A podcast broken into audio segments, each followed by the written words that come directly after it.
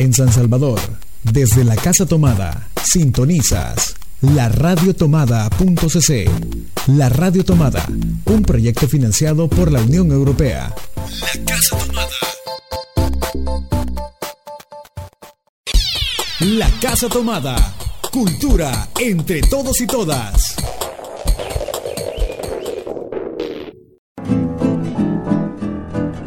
En Hoy se toma la radio, vas a escuchar las voces de los habitantes de la Casa Tomada, sus historias de vida, su trabajo y sus ideales. Porque la radio la hacemos todos, sintoniza. Hoy se toma la radio en www.laradiotomada.cc. Tómatela con nosotros. Para de pensar, para de mirar para adentro. ¿Quieres saber qué es lo que tú tienes?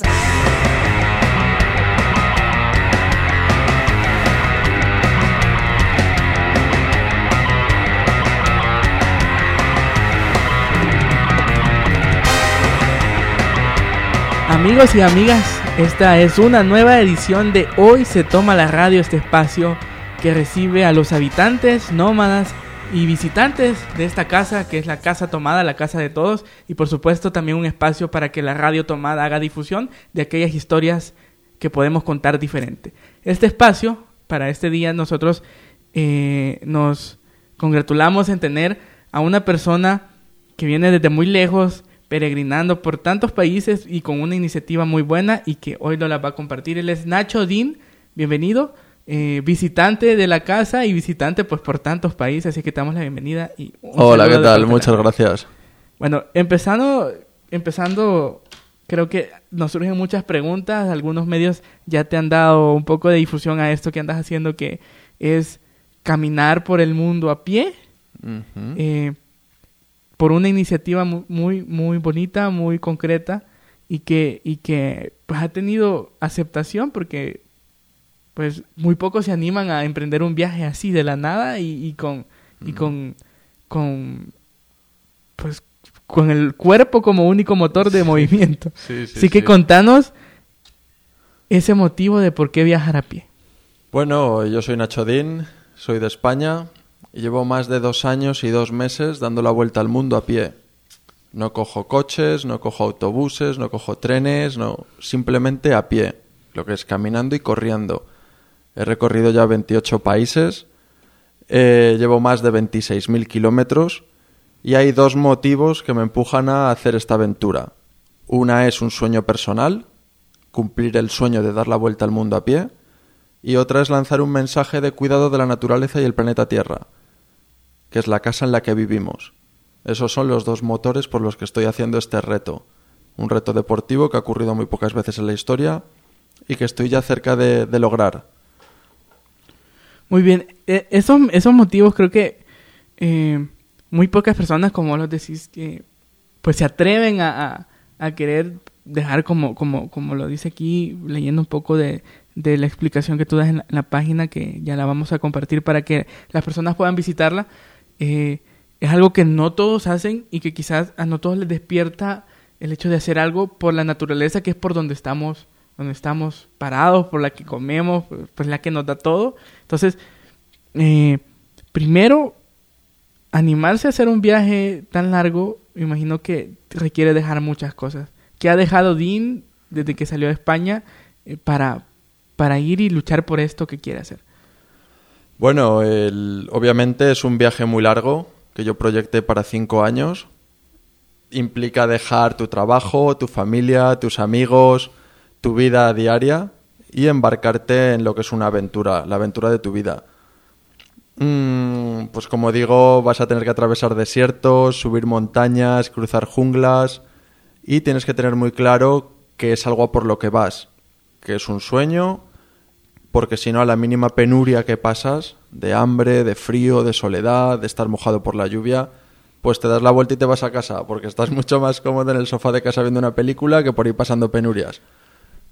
Así que esas son un poquito así las cosas que he dejado. De todas formas, a ver, este viaje no es aparcar la vida, es un viaje vital, forma parte de la vida misma. Entonces yo no me lo tomo como haber dejado cosas, sino me lo tomo casi como la mejor lección, el mejor aprendizaje, la mejor experiencia de mi vida. Ha sido una decisión muy bien tomada. Doy las gracias porque hasta la fecha todo me está yendo muy bien. No he tenido así grandes percances, ¿no? Y, y toco madera porque siga siendo así el resto del viaje, hasta que esté de vuelta a España. Claro, has dicho algo mu- muy importante y que en estos tiempos en donde quizás somos más dependientes de, de cuestiones mecánicas, tecnológicas, en donde ya no, no volvemos a la forma primitiva en cómo la humanidad se desarrolló por tantos años, en donde todo se hacía a, pura fuerza física, se recorría en distancias a pie, sin tener eh, maquinaria, sin tener mecánica, incluso sin haber eh, domesticado animales por, mu- por mucho tiempo. No- nos manejamos así. Y volver a eso también tiene un significado. Y creo que, eh, entendiendo lo que, lo, que, lo que me dices, eso de, de dejar cosas al final no es tan vital como el objetivo al que quieres lograr. Sí, el- bueno, caminar es el medio de transporte, como dices, es el más primario, ¿no? El más primitivo, el más antiguo. Eh, es el medio de transporte más ecológico. Por eso aprovecho para lanzar este mensaje de cuidado de la naturaleza y del planeta Tierra. Es el más barato, es el más saludable, es el más silencioso. O sea, es un medio de transporte que tiene muchas características, ¿verdad? Y bueno, pues a yo llevo muchos años haciendo deporte, haciendo rutas por la montaña, trekking, y en uno de estos viajes de varias semanas caminando, estaba tan a gusto que dije, ¿y por qué no dar la vuelta al mundo a pie? Y nada, pues oye, una cosa, un día se me ocurre la idea y un año y medio después me puse manos a la obra para verlo materializado. Y hasta aquí, aquí estoy. ¿Cuánto tiempo te tomó organizarte, pensar, bueno, voy a partir de Madrid, que es donde, donde- la ciudad de donde partiste en España? ¿Cuánto tiempo te tomó toda esta parte de, de analizar la ruta, de saber a qué países, por qué países y por qué medios ibas a lograr hacer todo este viaje? Mm, Bueno, como digo, un día se me ocurrió la idea, tardé más o menos un año y medio en tomar la decisión y desde que tomé la decisión hasta que comencé a caminar pasaron más o menos nueve meses. Nueve meses, que es lo que se tarda en alumbrar una vida, en dar a luz un niño o una niña y muchos preparativos, un itinerario, un calendario, vacunas, visados, listado de embajadas, material, patrocinadores, en fin, poco entrenamiento físico. Y de todas formas, a ver, es un viaje tan largo que es muy difícil atar todos los cabos, ¿no? Prever todo lo que te va a ocurrir. Entonces salí con muchos cabos sin atar y sobre la marcha pues los voy definiendo. Por ejemplo, el itinerario. Yo me hice un itinerario provisional en España antes de comenzar el viaje y sobre la marcha lo voy definiendo. Voy hablando con gente local que me dice que es mejor por aquí, por allá, más seguro, más bonito, más tranquilo. Y me imagino que habrá, habrá habido alguien, pues no sé, tal vez tu familia, amigos que te han dicho, pero ¿qué, qué- qué esto es lo, qué es lo que querés hacer? O sea, esto es- te han de me imagino que has de haber recibido alguna, alguna opinión en esto es una locura. Hombre, opiniones todas, de todo tipo. Desde luego, pues bueno, la familia fue la primera, los primeros a los que se lo comuniqué. Y al principio, pues no les hizo mucha gracia, te puedes imaginar, ¿no? Un viaje tan largo y peligroso. Porque otra cosa que no he dicho antes es que caminar es el medio de transporte más lento y el más expuesto. Es decir, vas solo y estás expuesto a todo. Entonces no les hizo mucha gracia. A los amigos pues siempre están igual de locos que uno y me apoyaron. Y bueno, pues ya llevo más de dos años, estoy haciendo bien el viaje y la familia pues con ganas de que vuelva. Sobre todo en fechas, ¿no? Como son bodas, cumpleaños, eh, navidades, pues deseando que vuelva. Nos echamos mucho de menos, es una de las cosas más difíciles, echar de menos a la familia. ¿Cómo, ¿Cómo mantienes la comunicación con, con, con tu familia? Mm. Eh, pues porque por cada país me imagino que tiene su dificu- dificultad para poderse comunicar Mm. eh, con la gente, sobre todo cuando el idioma no se comparte o cuando eh, tal vez no se conoce un poco el contexto en, en- en- en el que se vive y será muy difícil eh, poder atar lazos. Bueno, no siempre, no siempre pasa así, pero eh, quizás la, la dificultad de comunicación te, te, eh, te ha pasado factura en este tiempo, no solo para comunicarte con la gente, sino para establecer comunicación hasta España. Hombre, por señales de humo me comunico. no, con la familia, pues hoy en día es muy fácil. hay celulares, hay redes sociales, hay Facebook, email, Skype. Con la familia siempre que puedo, siempre que tengo wifi, mantengo contacto. Cada país compro un chip. Llevo ya 28 chips diferentes, 20, cambio de teléfono ya 28 veces. Eh, otra cosa es la comunicación con la gente en el camino, ¿vale? Entonces, bueno, yo hablo español, inglés y pues así más o menos me voy desenvolviendo. De todas formas, fuera de los puntos turísticos no se habla ninguno de esos dos idiomas. Así que no me queda más remedio que hacer mímica o aprender unas palabritas básicas del idioma de cada país por el que paso. Agua, amigo, gracias, adiós, guapa y, y ya está. poco, poco más. Y, y, nada, la verdad es que hablar el mismo idioma eh, viene bien, ¿no? Así para, pues bueno, es una necesidad.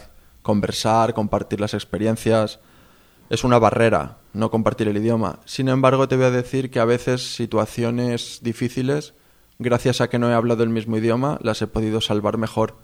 A veces te pones a hablar y se va liando, liando, liando y casi mejor hubiera sido no entenderse nada y, seguir. Pero bueno, sí, da para mucho, la verdad, el tema de la comunicación. Mm.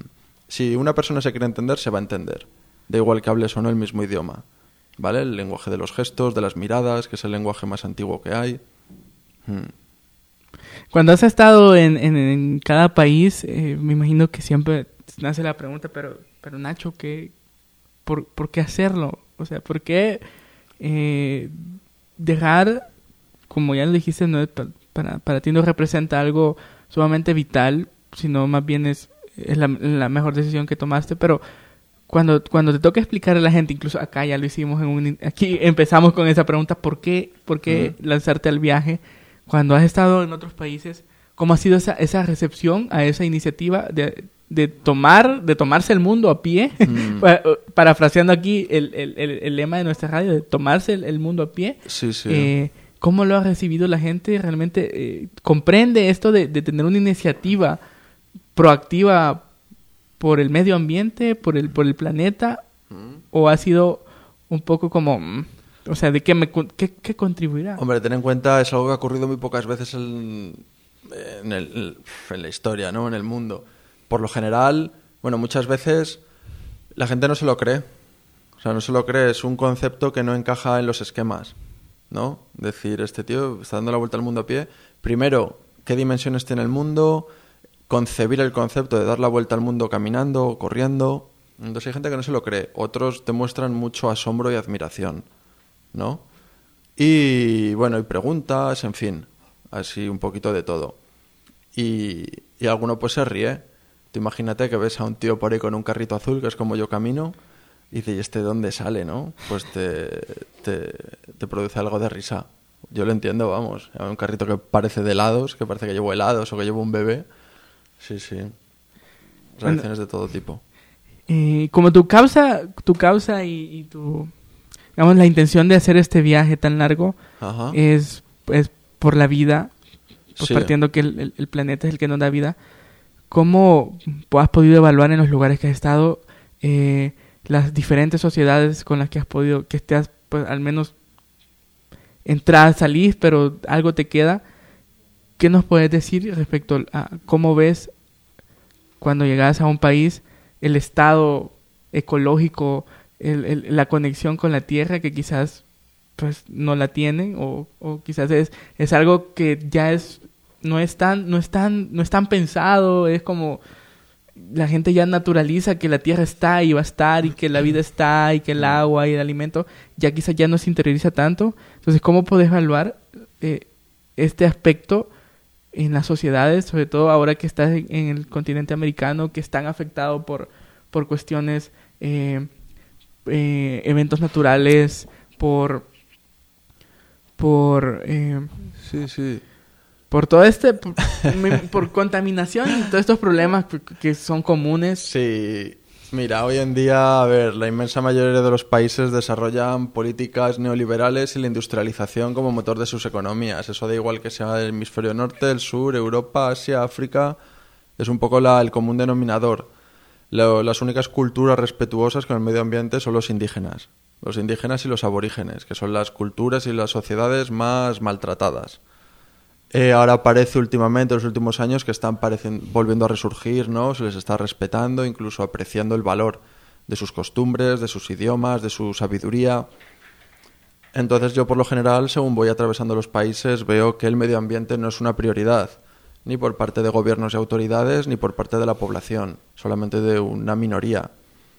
Vamos a ver si poco a poco va convirtiéndose en una prioridad y va creciendo una conciencia de que el agua, el aire, los árboles, el mar, en fin, son cosas necesarias para vivir. No como hasta la fecha, pues que priorizamos otras historias, ¿no? Como el dinero. ¿Y en alguno de los países has podido, has podido entrar en contacto con algún eh, funcionario, algún político, alguien que represente eh, por lo menos poder en, un estado o que pertenezca a alguna organización eh, que, que, apoya, que apoya tu iniciativa y hayan podido intercambiar palabras? Hombre, yo mi viaje lo voy haciendo público, a través, bueno, de eso, de medios de comunicación, redes sociales, de charlas en colegios, en universidades eh, hablo con todo tipo de personas, desde alumnos a algún político, a miembros de ONGs, de instituciones. Yo intento lanzar este mensaje tan lejos como puedo, a través de todos los medios. Entonces pretendo ir dejando mi semillita y que vaya calando. Entonces, bueno, cada así vamos. Yo creo que sí, que está llegando y al fin y al cabo vamos todos en el mismo barco. Esto es una suma, ¿vale? lo que yo hago, lo que hacen las organizaciones, los actos diarios de cada uno, todos y cada uno de nosotros. Al final así la rueda de la historia es muy lenta, el cambiarla es difícil. A ver si entre todos vamos creando una conciencia colectiva y vamos girándola poco a poco. Yo estoy en eso. O sea, aparte de cumplir mi sueño, tratar de aportar mi granito de arena y mejorar un poco el mundo. A mí me encanta la naturaleza. Y más que hacerlo desde un punto de vista de la crítica, la culpa, el sacrificio, el esfuerzo que nos estamos cargando todo, ¿no? Desde el amor y el gusto y la pasión y el disfrute. Es decir, los buenos valores que hay en la naturaleza, lo bien que me lo paso, lo que me gusta, lo que me inspira, la belleza que hay en ella, la libertad, en fin, la fantasía. Este viaje es un viaje por amor, por amor a la vida, amor a la humanidad, amor a la casa en la que vivimos, eh, me cantó la vida y a la libertad. Muy bien, Nacho. Mm. Interesantes palabras y que pues vamos a poder seguir escuchándote, ya hablando un poco más del viaje y deteniéndonos en algunos lugares en los que has estado. Luego de hacer esta pausa, esto es Hoy se toma la radio con un invitado súper especial, él es Nacho Dean, nuestro viajero que anda a pie recorriendo el mundo con un mensaje muy claro de amor, y de respeto a la tierra. Volvemos. Para adentro, quieres saber qué es lo que tú tienes.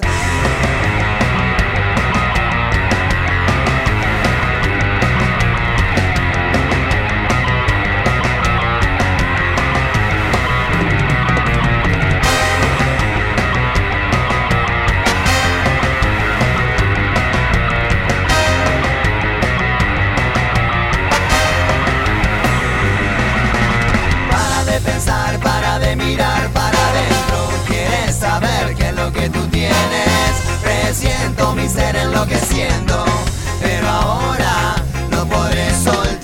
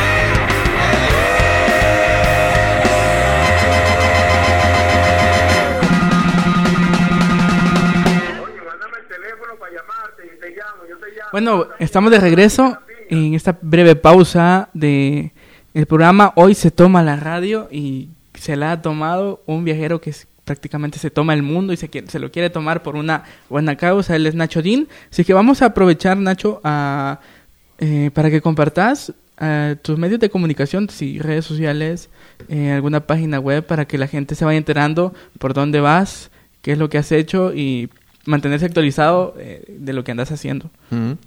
Bueno, pues tengo una web en internet que es www.earthwidewalk.org con el mismo nombre, Earth Walk. Encuentras Facebook, Twitter, YouTube y si no, simplemente en Google poniendo Nacho Dean Vuelta al Mundo a pie, encuentras muchas referencias. La web, Facebook, entrevistas. No tengo pérdida. ¿Qué tal, qué tal la recepción en redes sociales? ¿Hay gente escribiéndote? que Sí, muy buena. ¿Cuáles son los comentarios? La acogida de la gente es lo mejor del viaje. Vamos, hay muchas cosas lindas, pero la gente es lo mejor. Mucho apoyo, mucho ánimo, mucha fuerza. Además hay muy buen ambiente creado en torno a este viaje. Apenas hay comentarios en contra. Es todo, todo muy un aliento, un aliento muy fuerte a favor yo agradezco, aprovecho para agradecer a toda la gente que me apoya y que me sigue. Y, nada, aquí seguimos paso a paso en esta aventura. Ok, recordando las redes Air White Walk para encontrar a Nacho Dean y su viaje y todos los referentes, sobre todo el, en la página web donde está más detallado los países, eh, las incidencias, los datos curiosos, hmm. el recorrido y para saber dónde estás. Fotos, vídeos, entrevistas, hay de todo. Demasiado. Muy bien, también aprovechamos a recordar las redes de las redes de comunicación de esta radio. Pueden encontrarnos en Facebook como esto es la radio tomada, Facebook esto es la radio tomada, en Twitter arroba la radio tomada.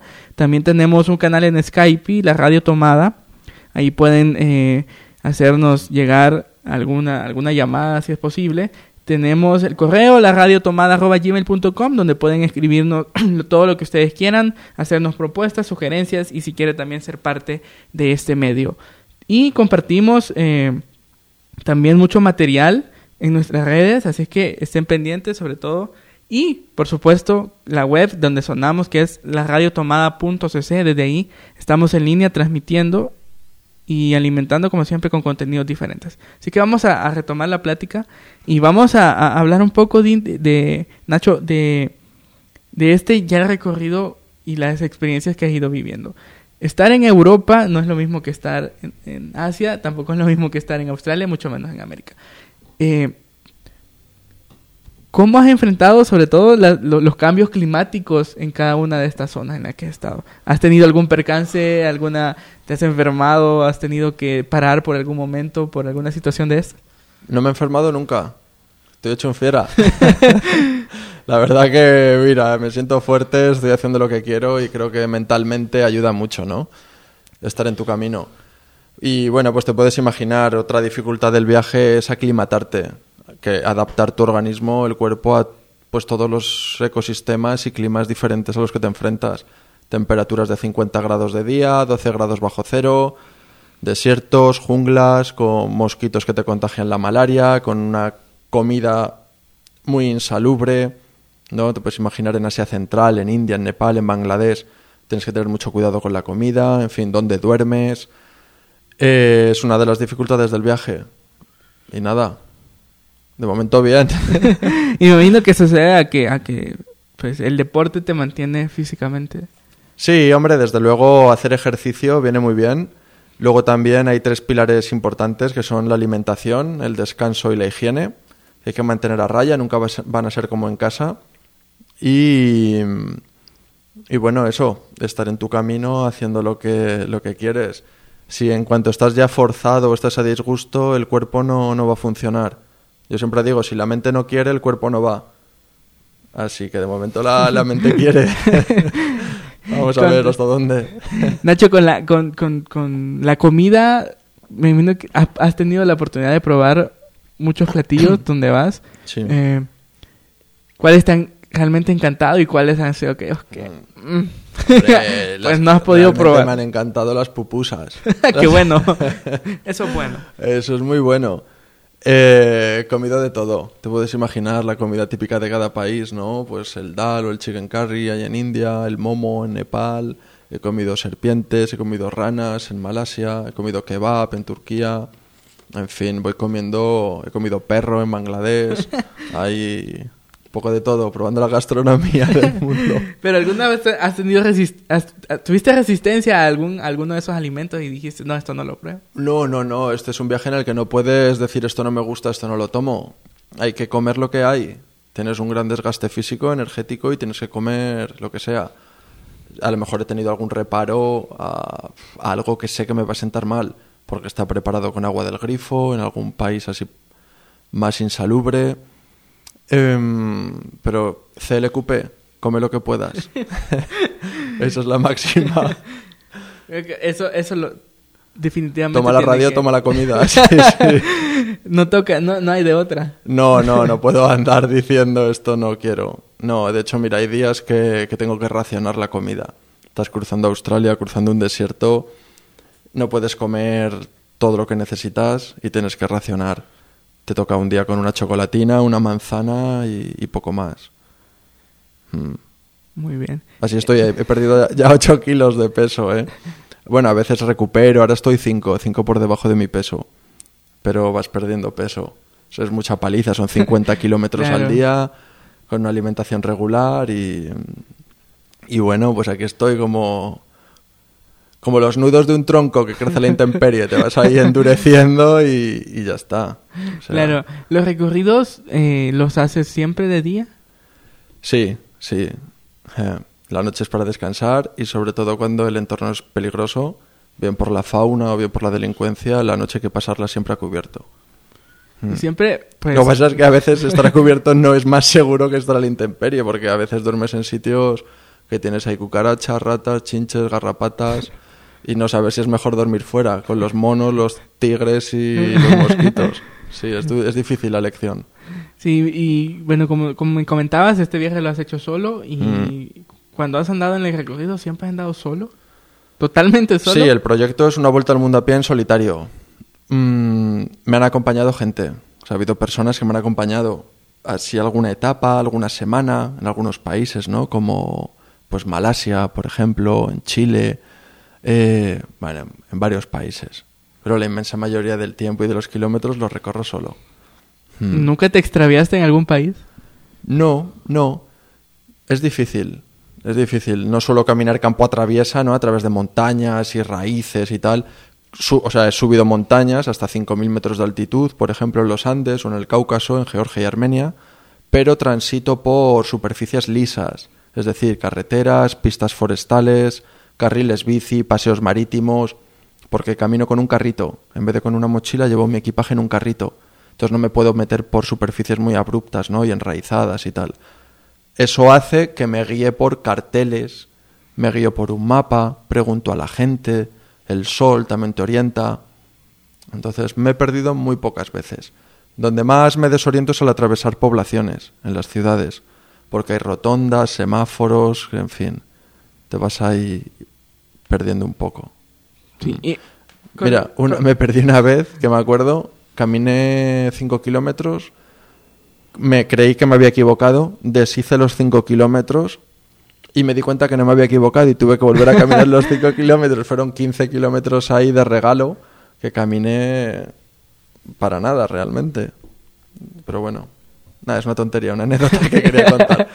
Sigue, sigue. En, en cuanto a, bueno, cuando te toca pasar la noche, has tenido, me imagino, oportunidad a veces de pasarla acomodado, pero a veces no. Entonces, eh, los, lugares más con, con más dificultad para, para, para dormir, ¿cuáles han sido y a dónde?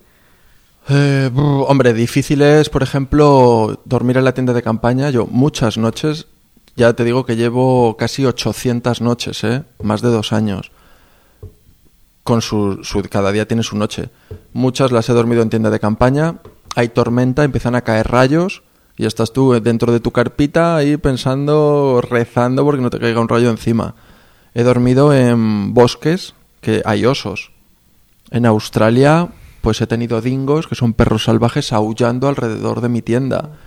Y estás ahí, pues que no pegas ojo. Eh, he dormido en junglas con leopardos, que hay peligro de leopardos. En fin, duermes en sitios... Eso que hace que muchas veces vaya y llame a una puerta, ¿vale? Entonces, pues llamo a un templo budista, o llamo a una comisaría de policía, o llamo a una casa, les explico un poco el viaje en el que estoy involucrado, de aquella manera, ¿no? Porque, pues imagínate, explicarle a unos monjes o a unos policías de Indonesia cómo, qué estás haciendo. Y así, es algo muy enriquecedor, ¿eh? ¿Y a- algún, alguno de estos, de estos momentos has, has sentido o has estado en algún en, tal peligro que has podido decir, bueno, me detengo? O sea, ¿has estado en peligro de, incluso exponer tu vida? Sí, no ha hecho que piense en dejar el viaje, pero sí, mira, hay una línea que separa lo que es la aventura de lo que es el, el peligro, ¿no? Poner tu vida en juego. Esto que te digo de los rayos es muy peligroso. O sea, yo muchas veces he tenido que salir corriendo cuando hay tormenta eléctrica. Estuve en un atentado en Dhaka, la capital de Bangladesh, con artefactos explosivos. Fueron cinco explosiones en cadena, yo estaba allí. Y en ese momento piensas que estás en el lugar y en el momento equivocado. Salvas la vida. Otra vez en, en Lima sufrí un atraco en el barrio del Callao, a las afueras de Lima. Se me echaron encima cinco individuos. Y también pues salí de allí con vida. Me fui a una comisaría y me dijeron que había tenido suerte de salir de ahí con vida. Solo me robaron la cámara de fotos y el teléfono. Aquí hace unos días, entre San Miguel y Usulután, me salieron unos pandilleros con machetes diciéndome que les diera todo lo que llevaba. Pero bueno, no sé si por buena estrella, porque Dios quiso, por buena suerte, salvé... No me robaron. Les dije que no les iba a dar nada, mantuve una distancia por si me atacaban con el machete y pude seguir. En fin, es que dar una vuelta al mundo a pie es muy difícil hacerlo y que no te pase nada. Es imposible, prácticamente, diría. Hay situaciones peligrosas y es parte del viaje. ¿Vale? Entonces, eso no puede hacer, no, te- no puede hacerte renunciar. Yo tengo muy claro que estoy en mi camino, que es un objetivo que quiero alcanzar, estoy ya muy cerca de ello. Y, bueno, pues hay que tratar siempre de anticiparse, ¿no?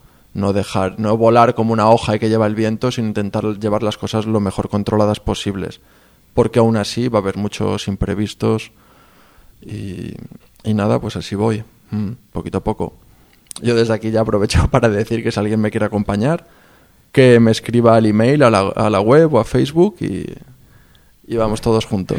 Yo lo agradeceré. Ojalá se sumen, ojalá se Sí, sumen, sí, porque sí. creo que tanto cosas- No, ahora son unos países delicados. Claro. Estos de aquí, Honduras, Salvador, Guatemala, México, son países delicados en, en esos términos de seguridad. Claro. Me decías también que, pues, como ya en, en- en tu recorrido, pues, si has tomando, tomando desde que entraste ya a nuestro, nuestro continente americano, entraste por Chile, Ujú. has ido subiendo por toda la parte del sur. El último país que estuviste fue en Honduras. Eso es. ¿Cómo fue la experiencia en Honduras? Eh, ¿Cuánto tiempo estuviste? ¿Qué lograste ver, hacer? Bueno, en Honduras estuve tres días solo. Eh, fue un paso obligado para venir desde Nicaragua, 150 kilómetros. Caminé 50 kilómetros al día, por lo cual estuve solo tres días. Pasé por Choluteca, Nacaome y el Amatillo. Y en la frontera, a punto de pasar al Salvador, me mordió un perro. O es otra cosa que ocurre. Me han mordido ya tres perros en el viaje. Uno en India, otro en Tailandia y el último aquí en Honduras. Estoy en San Miguel poniéndome las vacunas de la rabia. Son cinco pinchazos en 28 días. Ya me he puesto cuatro, me queda el último. Y pues de Honduras, es que a ver, tampoco te puedo contar mucho porque estuve solo tres días Claro. caminando por avenidas principales y, y fue un mero tránsito. Claro, Entonces hablemos del Salvador. ¿Cómo, cómo, cómo ha sido aquí en El Salvador? Pues ¿Entraste bien. cuándo? ¿Cómo está siendo? Porque todavía no ha acabado. claro. Eh, ¿Cuándo entraste? Eh, pues, ¿qué lugares has, has tenido la posibilidad de, de- de ir recorriendo? Mm. Y también, eh, ¿cómo, cómo, ¿cómo te ha ido en, respecto a la acogida de la gente? Mm. ¿Con quién has podido contar aquí en El Salvador para, para, para hacer el tránsito? Bueno, pues yo llevo ya casi, no sé, 20 días puede ser, aquí en, en Salvador. Llegué a San Miguel en la primera etapa, 60 kilómetros. He estado en San Miguel cosa de una semana por el tema de la rabia que te dije de la vacuna. Luego hice una etapa a San Miguel Usulután, que fue donde tuve el percance este con los mareros. Luego hice Usulután Zacatecoluca, otros cincuenta y pico kilómetros y la última etapa Zacatecoluca San Salvador, 60 kilómetros, todo en un, así en un día. Y, bueno, exceptuando este tema de la inseguridad, ¿no? La, la acogida de la gente muy buena. Es un país muy caluroso, no solo de temperatura, sino también la gente. Y, y nada, pues eso, disfrutando aquí. Eh, conocí la zona de Perquín, también la zona de Mozote, eh, Morazán, el río Sapo, estuve en la playa del Cuco, aquí he estado en el volcán Boquerón, estuve ayer en la Puerta del Diablo, en fin, aprovecho que mi tránsito por El Salvador está siendo lenta para hacer algo de turismo y conocer de vuestra cultura, de la geografía. ¿Previamente sabías algo del Salvador? ¿Habías estado acá o...? No había estado nunca.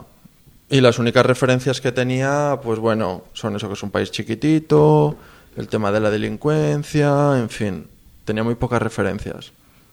Has venido a conocer mucho más de lo que de lo que podías Por supuesto, por supuesto. Sí, sí. Y, y, la inmensa mayoría de lo que conozco es bueno.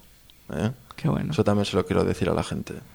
Qué bien. Sí. Entonces, luego de, de, estar acá en, el, en, San Salvador, en la capital, mm. eh, ¿te desplazas hacia dónde? Pues sigo hacia el norte. Ahora mismo estoy ahí barajando la ruta. ¿Vale? No sé si coger la litoral, que va por la Libertad hasta la Chadura, o seguir por la Panamericana, que pasa por Santa Ana. Estoy viendo, barajando un... Todavía no lo tengo decidido. Lo decidiré estos días. Entonces, luego sería pues, Guatemala. Después Guatemala, después México, Estados Unidos y Canadá. Ahí cuál? terminaría ya el cuarto continente, América, y completaría la vuelta al mundo a pie. Al terminar América ya terminaría de dar la vuelta al mundo a pie. ¿En cuánto tiempo has contemplado eh, que vas a estar pues ya en Canadá cerrando esta, esta ruta? Vamos a ver si a finales de este año llego a Canadá. Es decir, en torno a noviembre más o menos. Ahora, si me siguen mordiendo perros en todas las fronteras, pues puede ser que para las navidades de dentro de tres años. sí, pero es aproximadamente a finales de este año. A finales de este año. Sí. Muy bien. Mm. ¿Quién es? ¿Quién es? es? Es, una pregunta que, que, quería hacerte porque tal vez la gente se pregunta, bueno, pues, ¿se aventuró a hacerlo solo? ¿Está mm. pues poniendo su vida en peligro? Pero ¿quiénes están detrás de esta iniciativa? ¿Quiénes te apoyan? ¿Quiénes están financiándote? ¿Quiénes te acompañan en, en este, en este trayecto para que realmente sea seguro tanto para, vos, para, para ti como para la, la, la, la, o sea, para que se concrete realmente la vuelta? Sí, bueno, la financiación viene de tres vías. Una son de mi propio bolsillo, otra es patrocinadores y una tercera vía son donaciones a través de la web. Detrás de este viaje pues hay, por supuesto, la familia, los amigos, un pequeño equipito que tengo en Madrid, pero muy potente en tema de redes sociales, medios de comunicación, así logística. Y bueno, pues toda la gente del camino, seguidores de redes sociales, cada vez somos un grupo, una familia más grande. Esto va creciendo y cada vez somos más. ¿Qué esperas al final de, de este viaje? En concreto... Volver a casa. Sano y salvo. Ok. Sí, sí, es un viaje muy largo y peligroso, nunca sabes, no tienes claro muchas veces que vayas a volver a casa, entonces simplemente con regresar a casa ya me doy con un canto en los dientes. Cuando vuelva, quiero escribir un libro, disfrutar de mis amigos, de mi familia y tramar la siguiente aventura. Y sí que habrá mucho que contar. Lo dejo caer. Hay Nacho Dean para rato. habrá mucho que contar, Nacho, y Sí. qué alegría que pues que hayas tenido la oportunidad de pasar por acá por el país y que y que pues estés sumando tanta experiencia que creo que esto es lo que más a la gente quizás le llama el hecho de que vas pasando por tantos países y sobre todo aquí en el contexto salvadoreño que es muy difícil que la gente viaje y, y lastimosamente de la única manera que salen es porque tienen que emigrar a Estados Unidos.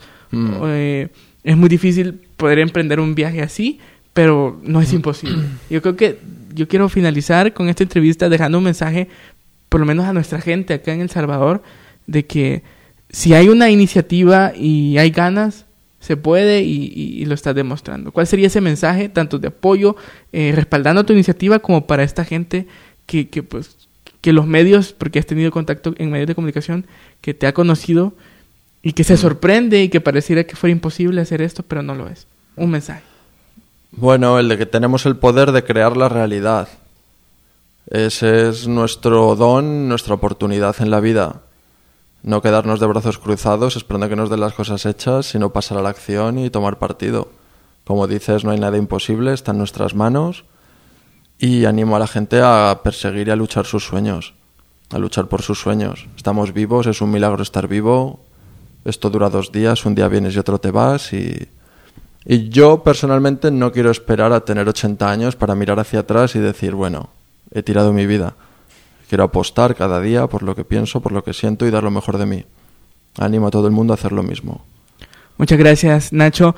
Esta fue una conversación creo que, que podía haber dado para mucho más. Es tan interesante el viaje que, que está emprendiendo Nacho, la experiencia que va ganando en cada país y sobre todo el objetivo que es hacerlo por, por amor a la naturaleza, por amor a esta casa en la que habitamos todos. Así que de parte de la Radio Tomada te hacemos externa nuestra felicitación, el agradecimiento por haber estado acá y el ánimo para que sigas y llegues eh, sano y salvo a, a casa luego de estar en Canadá, que será el último destino. Muchísimas gracias. Un placer y un gusto estar con vosotros.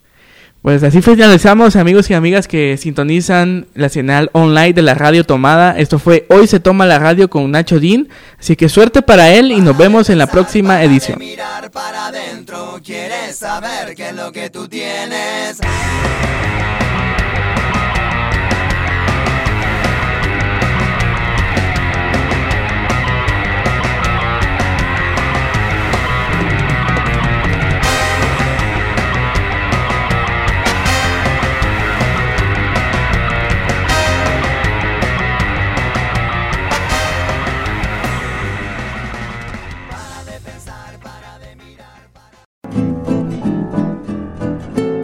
Hoy se toma la radio, vas a escuchar las voces de los habitantes de la Casa Tomada, sus historias de vida, su trabajo y sus ideales. Porque la radio la hacemos todos, sintoniza. Hoy se toma la radio en www.laradiotomada.cc. Tómatela con nosotros. En San Salvador, desde la Casa Tomada, sintonizas la radiotomada.cc. La Radio Tomada, un proyecto financiado por la Unión Europea. La Casa Tomada. La Casa Tomada. Cultura entre todos y todas. La Radio Tomada. Síguenos en Twitter como arroba la radio tomada. En Facebook nos encuentras como esto es la radio tomada. Escúchanos en Tuning como la radio tomada. Escucha y descarga nuestros programas en SoundCloud como la radio tomada. Un proyecto financiado por la Unión Europea. Esto es La Radio Tomada.